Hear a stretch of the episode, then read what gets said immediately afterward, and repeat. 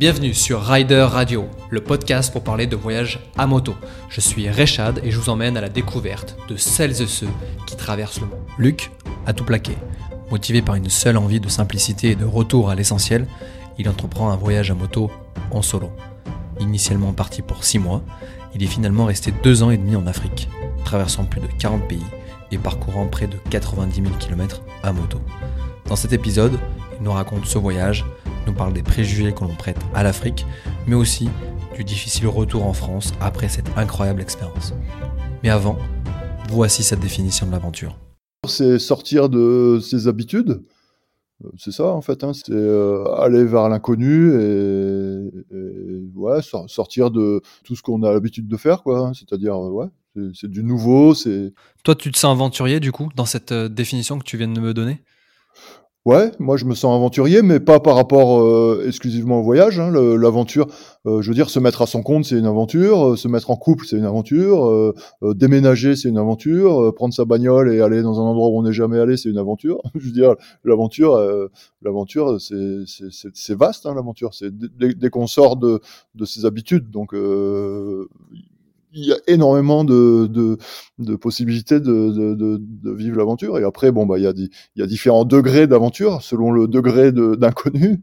Euh, c'est tout. Mais le, le, ouais, je pense que je pense qu'on est tous plus ou moins aventuriers, quoi.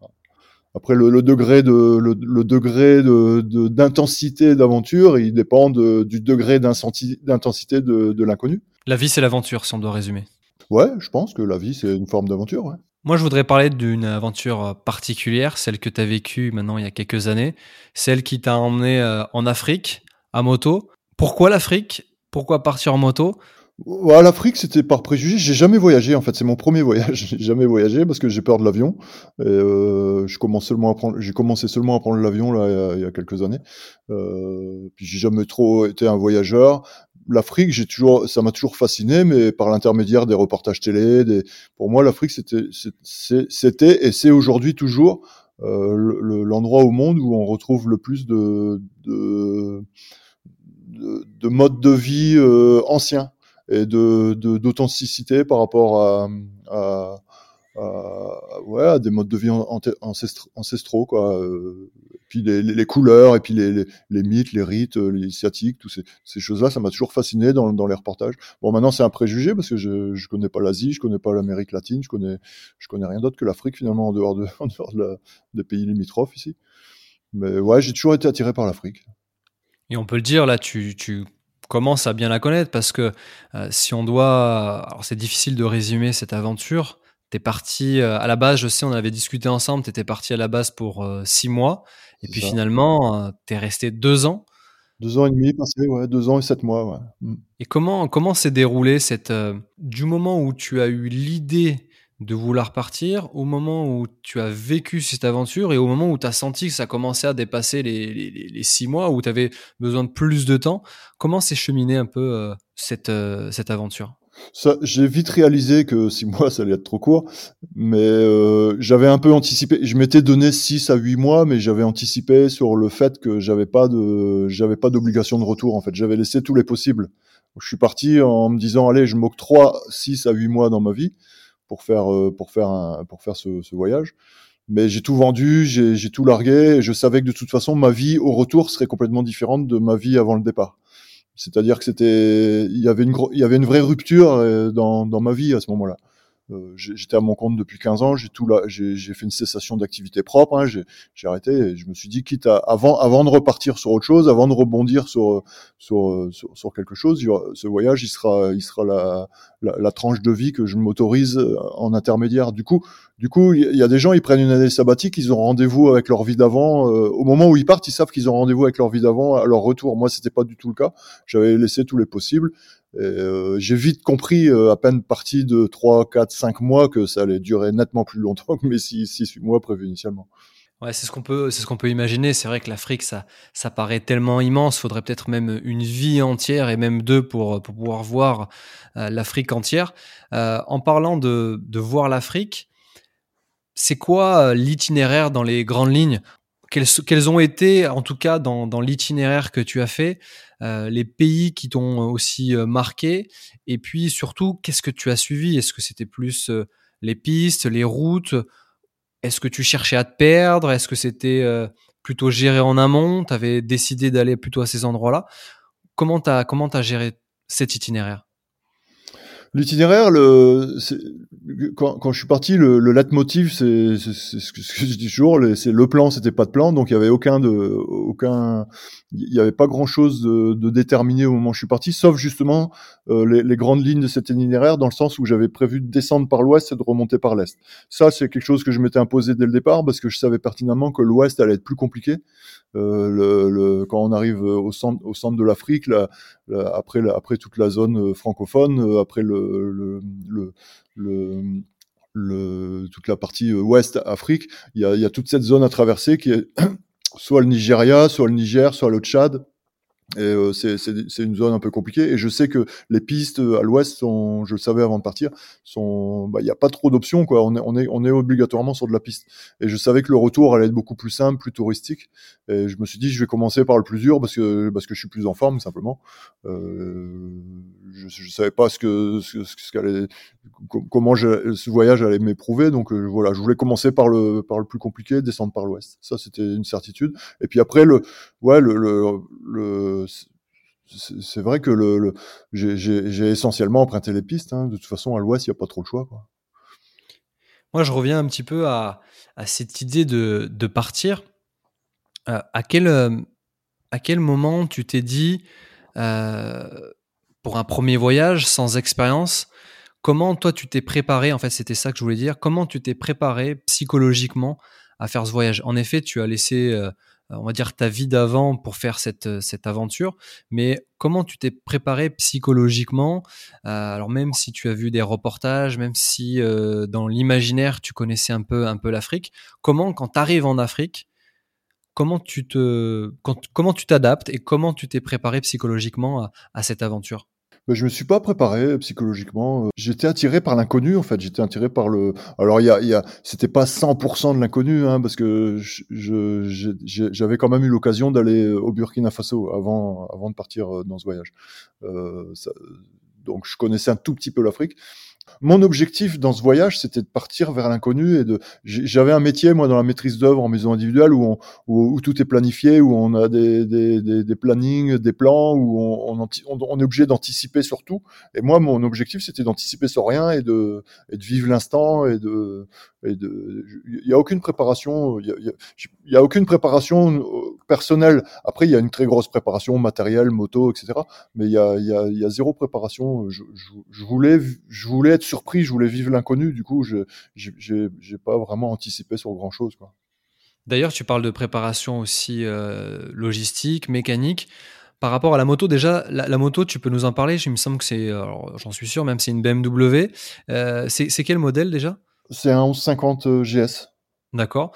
Et euh, voilà, comment tu l'as préparé? Parce qu'on on parlait de préparation euh, euh, personnelle, mais t'as pas eu une grande préparation, et ça, je le comprends très bien. Ce, ce, pas se véritablement se préparer, mais plutôt être surpris. Ça, je trouve ça. Enfin, c'est un super credo, se dire, bah voilà, je vais à un endroit, je sais pas ce qui va m'attendre. Et c'est vrai que c'est le meilleur moyen d'être d'être surpris. Et c'est vrai que dans nos vies de tous les jours, qui est tout le temps planifié, c'est vrai que c'est difficile de se faire surprendre. Donc là, je te rejoins complètement sur cette idée d'aller se faire surprendre ailleurs, sur les autres les autres pays comme ça. Euh, et au niveau de la moto, en termes de préparation, comment euh, comment t'as préparé cette cette BM eh ben en fait j'ai un très bon copain euh, euh Philippe Petit alias Flop. C'est un copain qui est qui est mécano, euh, qui était mécano BM euh, euh sur l'île. ensemble dans son garage, on a complètement démonté la moto. En fait, c'est pas compliqué. Donc non seulement il m'a non seulement il m'a appris à, à, être autonome sur les sur pas mal de petites réparations envisageables sur place, mais en plus on a on a changé complètement toutes les pièces d'usure depuis les roulements, de, les, roulements, les joints speed, sorties de boîte, etc. Enfin, on a, on a vraiment remis à neuf toutes les pièces d'usure. Euh, embrayage céramique, etc.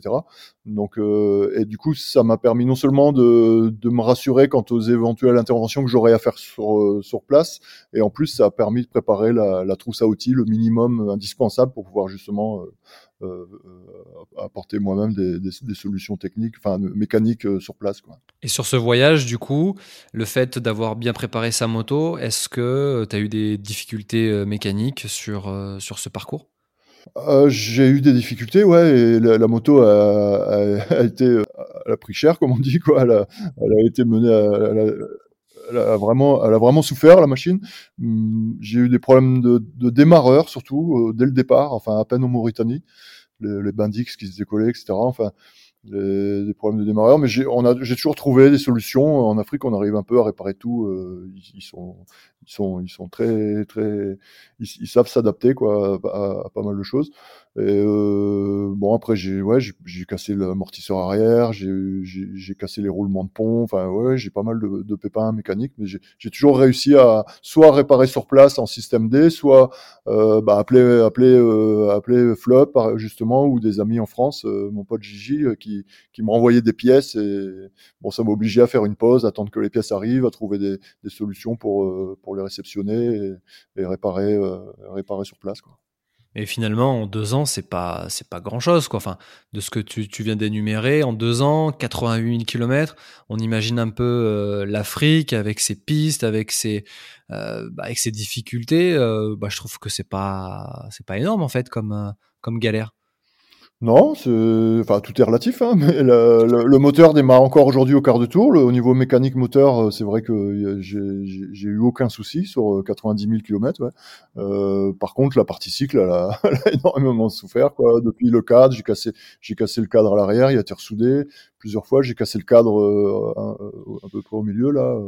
Euh, j'ai changé le démarreur deux fois. J'ai cassé les roulements de pont ouais, c'est à peu près tout. Après, quand je suis revenu, c'est sûr que la moto elle avait un jeu énorme dans la direction. Elle, euh, voilà, je me suis adapté aussi à elle et à son usure euh, qui a été progressive. Mais ça, c'est vrai que c'est pas une légende. Moi, j'ai toujours, alors je connais un peu l'Afrique et encore que Madagascar, euh, c'est une île et c'est différent de, de, de l'Afrique. Euh, continentale. Ouais, continentale. Et euh, et ouais, c'est vrai que c'est c'est pas c'est pas une légende. Hein. Le système D, on arrive toujours à se débrouiller. Euh, alors moi, moi, j'aurais eu euh, peut-être aussi peut-être quelques craintes par rapport au fait que bah, on est avec une moto, une BMW euh, qui, qui où les pièces peut-être sont pas sont pas disponibles ou choses comme ça, mais de ce que tu viens de dire, voilà, il y a toujours une solution, on arrive toujours à se faire aider, et puis au pire des cas, on, on attend, un, on attend un, un, endroit et on se fait, on se fait envoyer les pièces. C'est un peu ça, quoi. C'est ça, c'est exactement ça. Et on apprend aussi beaucoup. Euh, ma, première grosse panne, c'était la panne de démarreur, justement en Mauritanie. Et euh, ça a été réparé par un petit mécano local qui m'a donné un cours euh, magistral sur euh, le sens de rotation d'un moteur électrique, euh, qui moi qui suis qui, est qui est quand même un peu une formation technique, je, je, je, je, pensais que le sens de rotation d'un moteur électrique était était déterminé par la polarité des aimants et en fin de compte c'est les petits charbons qui est au-dessus, tu les tu les coupes, tu les ressoudes de, à l'envers et le moteur il tourne dans le sens. Parce qu'en fait il m'a il m'a il m'a il m'a réparé mon démarreur en mettant le, le moteur d'un démarreur de voiture qu'il a réussi à adapter sur, euh, sur tout le système de Bendix et de, de etc.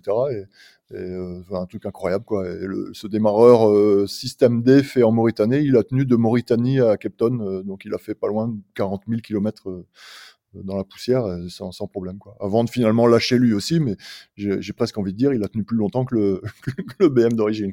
Ah, c'est incroyable, c'est incroyable. Limite t'as envie d'avoir des problèmes pour voir ouais. comment ils vont réussir à réparer le truc quoi. Ouais. Non non c'est. Juste... Je me souviens de ce que m'a dit le, le Mauritanien euh, à l'époque parce qu'il il, m'avait bien bluffé et il m'avait c'est un, un, dicton et un, une citation que j'aime beaucoup aujourd'hui que j'utilise des fois. Euh, il m'a dit le besoin oblige. C'est leur euh, c'est leur façon de penser. En fait, il dit nous, on, est, on, nous, on, a besoin de se, dé, de se débrouiller. On n'a pas le choix. On peut pas aller au magasin acheter une pièce quand on en a pas. Donc ça nous oblige, ça nous oblige à trouver des solutions. Quoi.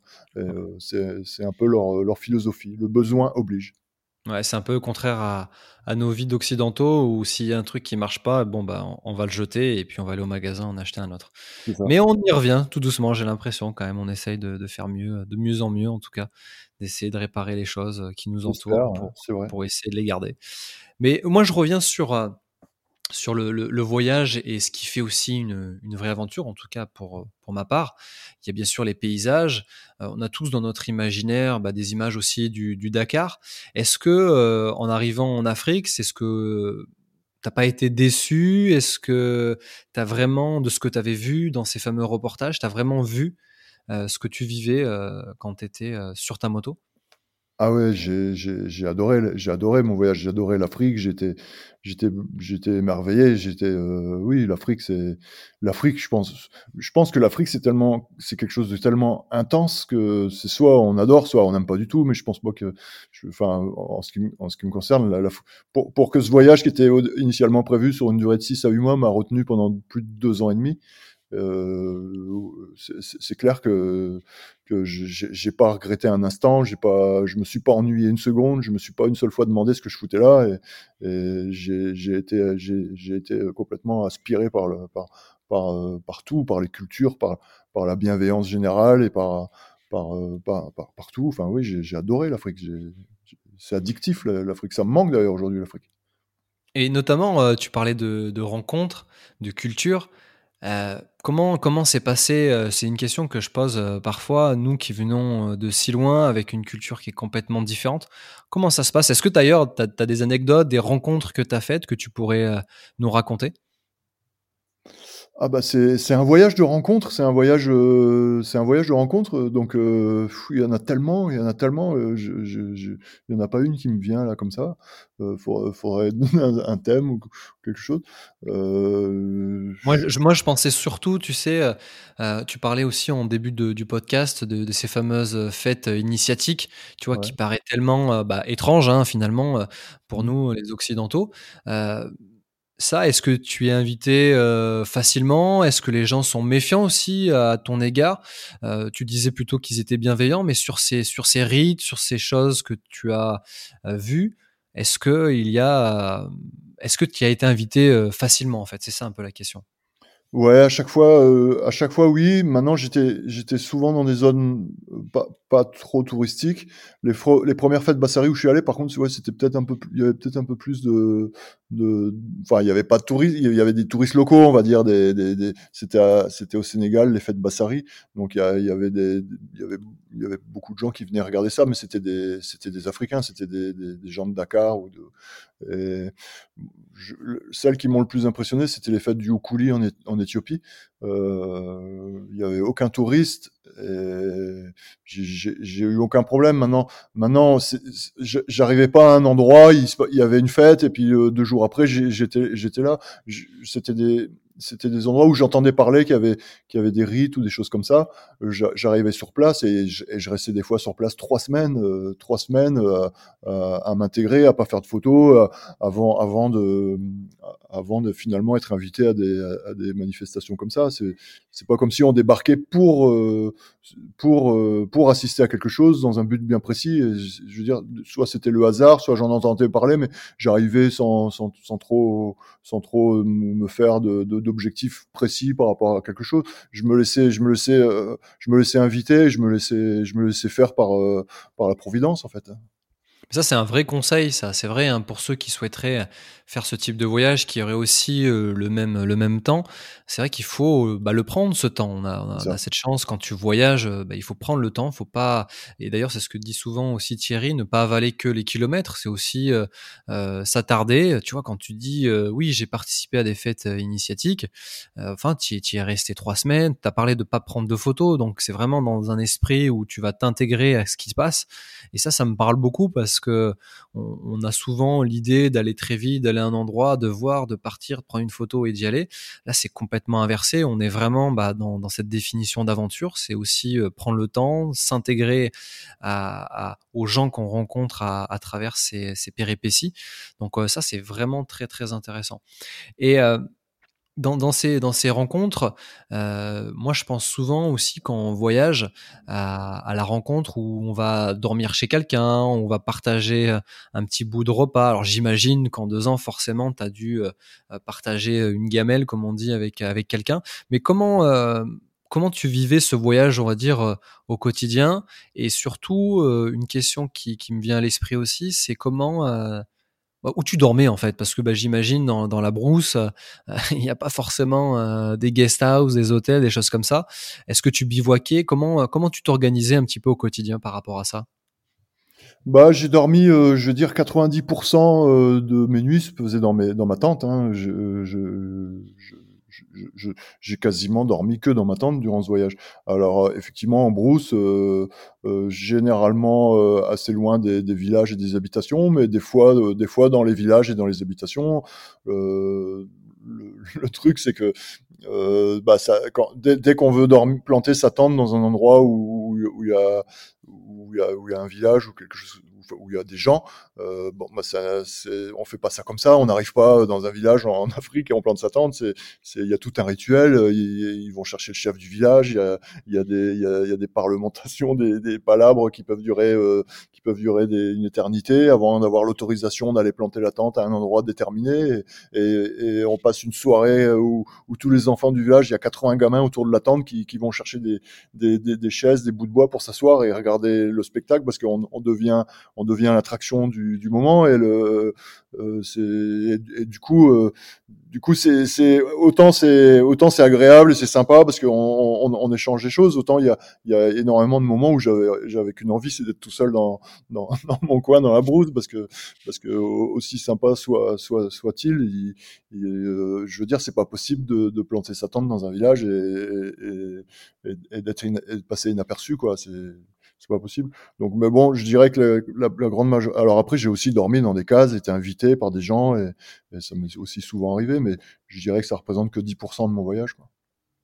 Sur le, là, tu as parlé de, de tentes, que tu bivouaquais. Euh, là, je, je reparle un peu de, technique, euh, d'équipement en tout cas.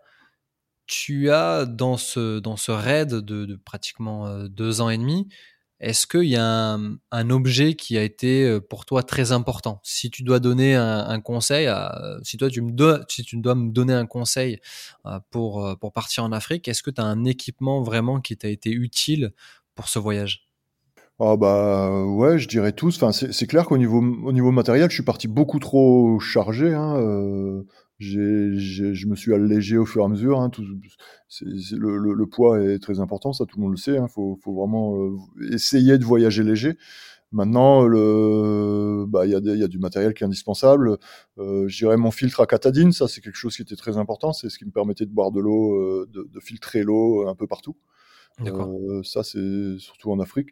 Je veux dire, l'eau est pas forcément potable partout et euh, bah, je dirais le, le, truc qui me vient là comme ça tout de suite par rapport à ta question, c'est le, le, filtre à catadine. Ouais, non, mais c'est un vrai, un vrai conseil, tu vois. C'est vrai qu'on pense mmh.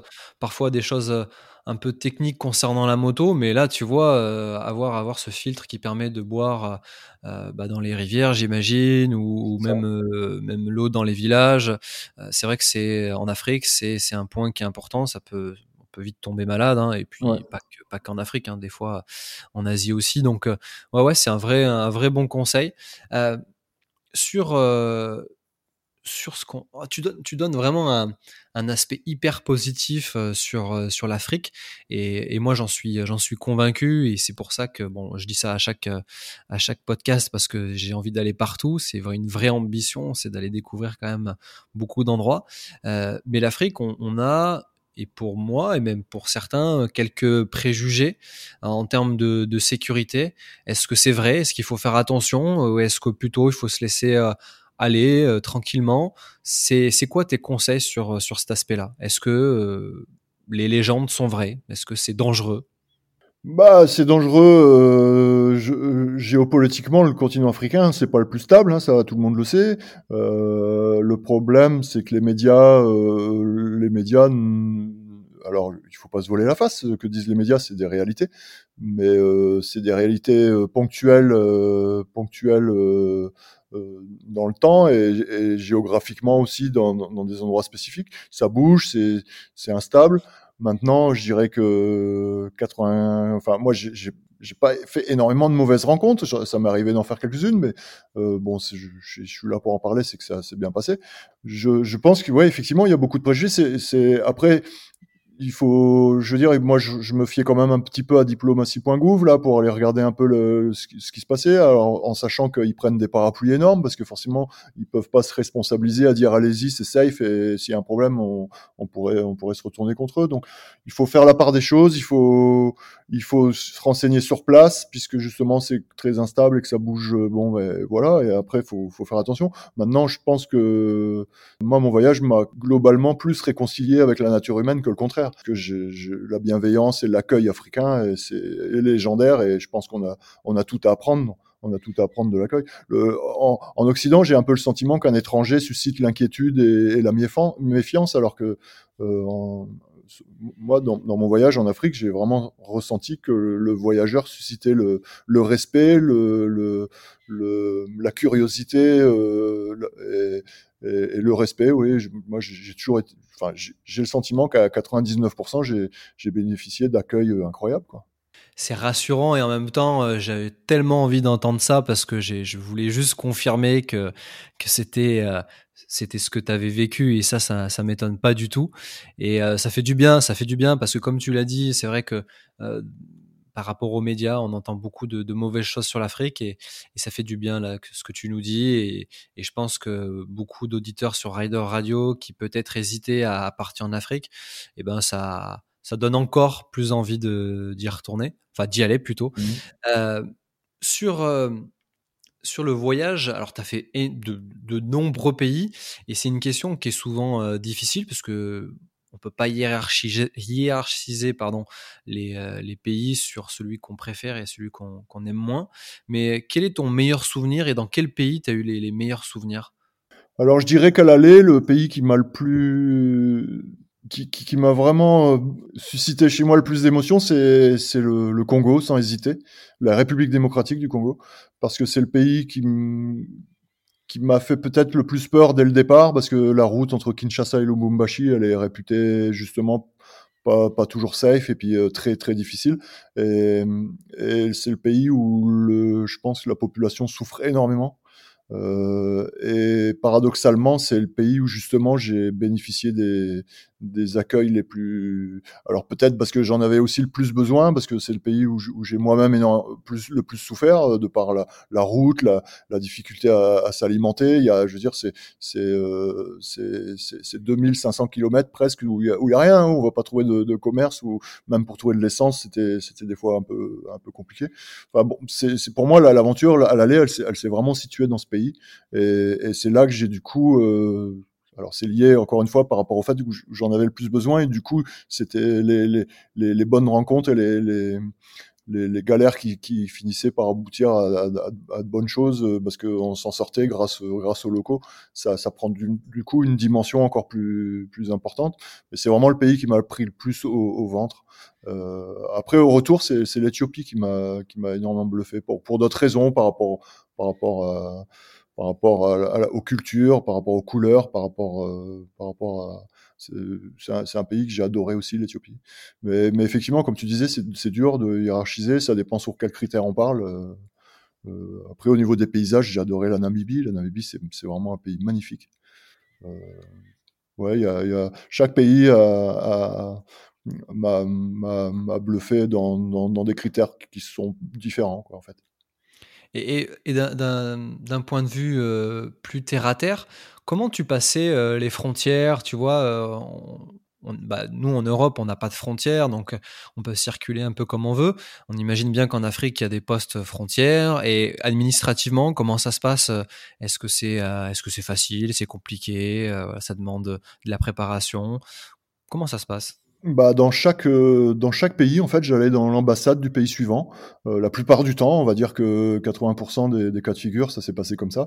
Euh, après, il y a certains pays où, où on, a, on, arrive à passer plus facilement, euh, plus, plus on a plus dans dans, dans le sud de, de l'Afrique où les, les occidentaux arrivent à passer à prendre des visas quasi à la frontière. Il y a quand même quelques pays où ça s'est avéré plus compliqué.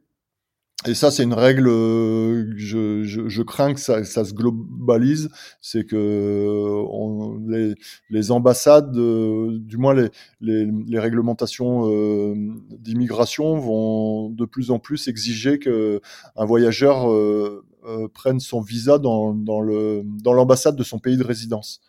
Euh, ça s'est avéré vrai pour le Soudan où j'ai dû envoyer mon passeport en France. Parce qu'en fait les ambassades par exemple moi français je vais je vais je vais euh, euh, ça s'est avéré aussi pour le Gabon il me semble de mémoire euh, si, si, tu vas dans le pays d'avant, pour dans l'ambassade pour aller chercher ton visa pour le pays qui suit, le pays d'avant peut, peut, se dire, moi je veux pas prendre la responsabilité de t'avoir donné un visa et que tu as un problème sur place. Je préfère que tu prennes dans ton dans l'ambassade de ton pays de résidence. Et ça, ça, ça j'ai peur que ça, ça se généralise un peu. Ouais, et puis ça risque de complexifier un peu l'affaire parce que c'est vrai que si tu dois envoyer euh, ton, euh, ton passeport à chaque fois, ouais, ça risque d'être euh, compliqué. Alors j'étais parti avec deux passeports. Hein. C'est quelque chose qu'on a le droit de faire. Pas beaucoup de gens le savent. Il faut, il faut demander un passeport pour un deuxième passeport pour incompatibilité de pays. Par exemple, que si vous dites que vous avez l'intention d'aller par voie terrestre en, en, Israël et en Arabie Saoudite, par exemple, c'est incompatibilité de pays on a le droit d'avoir deux passeports. Alors ça peut s'avérer compliqué parce que j'avais des visas que j'alternais sur les deux passeports et le problème c'est qu'on règle un problème mais on en crée un autre parce que ça m'est arrivé de d'entrer dans, dans un bah forcément d'entrer dans un pays avec un visa qui était dans un passeport alors que mon visa de sortie du pays précédent était dans l'autre. Donc ça, ça, ça, peut être un peu compliqué. Des fois, c'est un peu compliqué les passages frontières, mais bon, globalement, ça, ça de toute façon, euh, de, mon, mon, mon, avantage dans ce voyage, c'était le temps. Hein. À partir du moment où on a le temps, euh, si, si, on, doit passer trois jours à un poste frontière, euh, c'est pas un souci. C'est pas grave. Et puis en plus ça évite euh, l'énervement parce que c'est vrai que quand tu es pressé par le temps, pressé par le visa parce que tu peux pas rester tant de temps, etc. Ça crée euh, ça crée de la tension et, et c'est vrai que c'est plutôt contre-productif. Hein. Donc euh, c'est vrai que quand tu as du temps, au moins bon bah voilà, le visa il doit arriver. Les Africains savent que l'occidental est quelqu'un qui a pas le temps. et dès qu'on a montré qu'on l'avait, finalement on a on a déjà mis un pied chez eux quoi. On a déjà mis mais ça, c'est un vrai, ça, c'est un vrai conseil. On, on disait que le temps, c'est important. Donc, je pense qu'en Afrique, si on veut faire un voyage, il faut, euh, il faut se trouver une bulle. Euh, bah, après, voilà, deux ans et demi, ça risque euh, peut-être pour beaucoup d'être, d'être compliqué. Mais en tout cas, de se dire, voilà, si je vais en Afrique, ou en tout cas avoir de faire, l'intention de faire au moins qu'une partie, peut-être pas toute l'Afrique, se dire voilà, je vais faire une partie, mais au moins de se dire ouais, je, je, je prends le temps de le faire, bah, déjà pour profiter aussi euh, bah, euh, des paysages, de la culture, de s'arrêter à un endroit et pas de se dire bah non, mais il faut absolument que j'aille à un autre endroit parce ouais, et faire demi-tour même. Moi, ça m'est arrivé de faire demi-tour parce que j'entendais parler euh, qu'au nord, là où j'étais passé euh, trois semaines avant, il se passait quelque chose qui était intéressant et, de remonter. Et voilà, c'est, pour moi, c'est vraiment ça. C'est pas d'objectif euh, ni, ni, dans l'espace ni dans le temps. Quoi. Et en parlant de, de demi-tour, donc là on parle plutôt de, rentrer à la maison. Euh, après deux ans euh, sur la route, après 90 000 kilomètres, comment comment ça se passe cette, cette, cette, cette bulle, comme tu l'as dit, dans un, dans un espace-temps? Comment on fait pour revenir à la vie entre guillemets normale? Waouh, ça, ça c'est une deuxième aventure hein, qui est qui est qui est fastidieuse. Le retour, euh, le retour a été très compliqué. Le retour a été très compliqué. Dans quel sens? Bah, on a on a formaté le disque dur. C'est ce que je dis tout le temps. On est on est complètement euh, déconnecté de tout, quoi. De justement de cette notion du temps, de cette notion de la relation à l'autre, cette notion de, on a le sentiment. Je, je suis parti deux ans et demi, mais quand je suis revenu, j'ai eu l'impression d'être revenu après m'être absenté dix ans, parce que parce que dans une vie, euh, c'est pas péjoratif ce que je dis, puisque c'est la vie que je menais avant, et puis mais j'ai l'impression que dans une vie euh, occidentale euh, aujourd'hui, euh, sur une journée de sur une journée de 10 12 heures quoi ou, ou 14 heures euh, tout, tout, ce qu'on fait par automatisme, le fait de se lever dans le même endroit, de, de, déjeuner dans la même table, de monter dans la même bagnole, euh, faire la même route pour aller au même boulot, tout, tout, tout, tout cette, cette, notion de temps qui est, qui est devenue, j'ai presque envie de dire, un peu robotisée, pour moi, elle n'existe pas. Ça, ça, c'est du temps où on est un peu en hypnose et que ça n'existe pas. Et, quand on vit contrairement euh, une aventure comme ça où chaque instant est, est stimulant, chaque instant est nouveau, euh, j'ai l'impression que le, la notion du temps est complètement différente. Euh, donc quand on rentre, on a le sentiment que les, gens qu'on a quittés, euh, on les a quittés il y a dix ans et, qu'en fait leur vie est exactement pareille, qu'il n'y a rien qui a changé, qu'ils se plaignent toujours du même boulot. Euh, euh de, de, de, on comprend pas. On a l'impression, mais on a l'impression, mais t'as rien fait, t'as rien, t'as pas bougé, tu, te plains des mêmes choses. Euh, je sais pas, euh, qu'est-ce qui se passe Et puis on a l'impression d'être de, de, devenu étranger partout. On se dit parce que finalement, c'est pas parce qu'on a passé deux ans et demi en Afrique qu'on est devenu africain.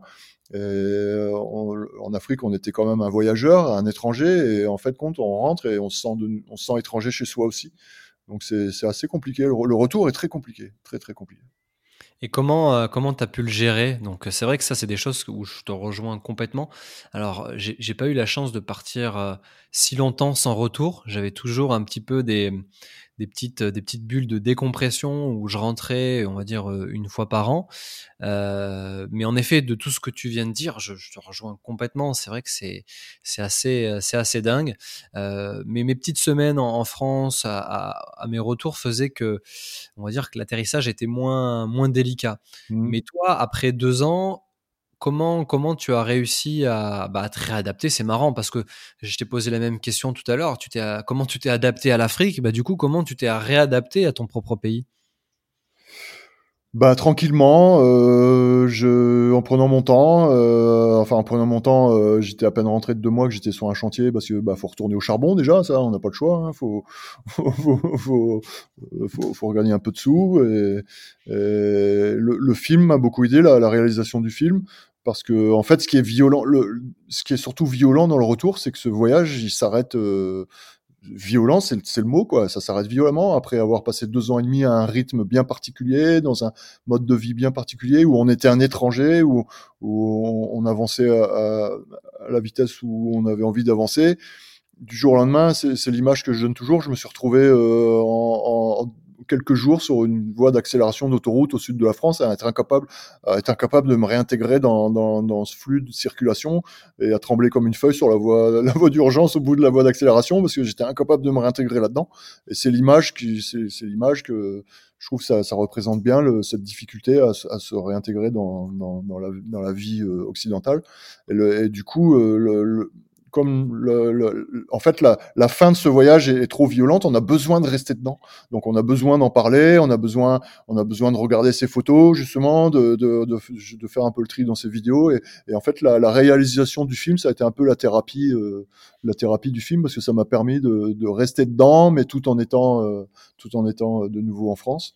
Et euh, voilà, après l'aventure, euh, l'aventure voyage, il y a eu l'aventure film qui a servi de transition euh, tranquille.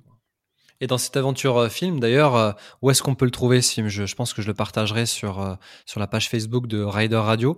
On peut, ah, on, le film, on, le on, le trouve sur mon blog. Euh, sur mon blog, il y a un lien DVD sur le legrandred.com avec des traits d'union, euh, le, le trait d'union grand trait d'union red raid.com où d'ailleurs le blog est encore en ligne et il, raconte le blog est plus complet que le film hein, parce que y a tout, tous les pays sont tous les pays sont, sont mentionnés. Il y, a, il y, a, plusieurs articles par pays où il y a énormément de énormément de photos énormément d'images et, où je raconte au fur et à mesure euh, au fur et à mesure ce que je vis et ça a été rédigé et fait sur place. Donc c'est le film t'a aidé donc à, à, réatterrir, on va dire.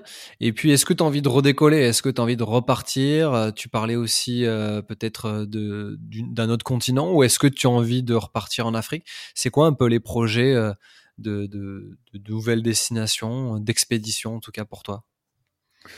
Pour l'instant, je j'ai je, pas envie de repartir. J'ai le sentiment que justement ce départ, il devait et, ça, je pense que c'était plus ou moins conscient, mais comme je te l'ai dit tout à l'heure, le, le, je savais que ce voyage allait allait être une transition entre une vie d'avant et une vie d'après, euh, et ça s'est avéré vrai. Hein, j'ai pas j'ai pas du tout euh, à mon retour eu la moindre velléité de retourner dans ma vie d'avant.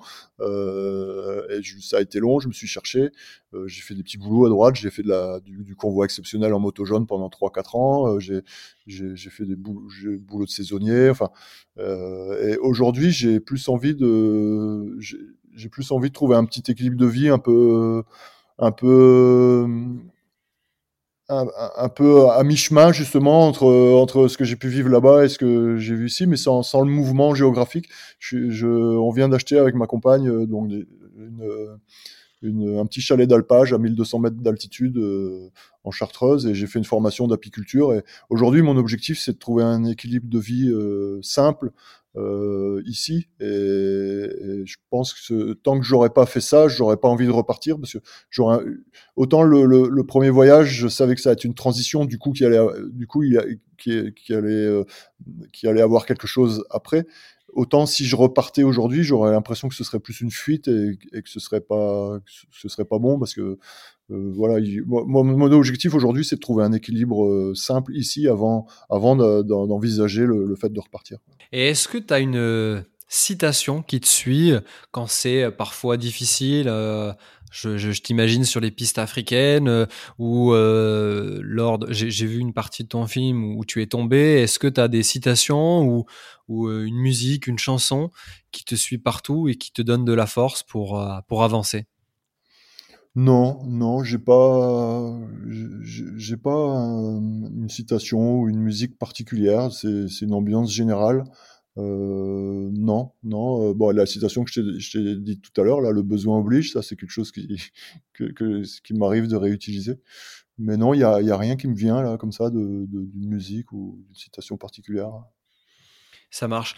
Euh, bah écoute, moi je, je, te remercie pour vraiment ce partage de d'expérience. Ça a été euh, ça a été vraiment euh, hyper intéressant. Bah, c'est un plaisir. J'avais pas besoin de beaucoup pour aller en Afrique, mais tu en as fait beaucoup pour que vraiment je, je, je, parte, je parte vraiment là-bas quand tout ça, ça sera derrière nous. Euh, comme je te disais, moi, je, je, connais un peu, un peu Madagascar, mais j'y suis allé quand j'étais jeune, donc j'ai même mmh. pas eu une once d'idée de prendre une moto pour, pour y faire un tour. Et, euh, mais en tout cas, ça me donne vraiment envie. Je pense honnêtement que ça donnera envie aussi euh, à, ceux qui euh, suivent Rider Radio. Merci Luc. Et puis, je te dis à bientôt. Et puis si euh, as la bonne idée de me ramener du miel, euh, t'es le bienvenu euh, ici à, eh ben, c'est pas tombé dans l'oreille d'un sourd. dès, dès, dès, que je serai productif, je pense pas toi. Ça marche. À bientôt Luc, ciao. Salut, merci. Merci pour votre écoute. C'est tout pour aujourd'hui. C'était Rechad pour Rider Radio. Je vous dis à dans deux semaines pour un nouvel épisode. D'ici là, si vous voulez en savoir plus sur cet épisode, pouvez retrouver les photos et autres infos sur la page Facebook et Instagram de Rider Radio. N'hésitez pas à nous donner de la force en nous mettant 5 étoiles et à partager ce podcast. A bientôt et n'oubliez pas, le voyage n'a pas de frontières.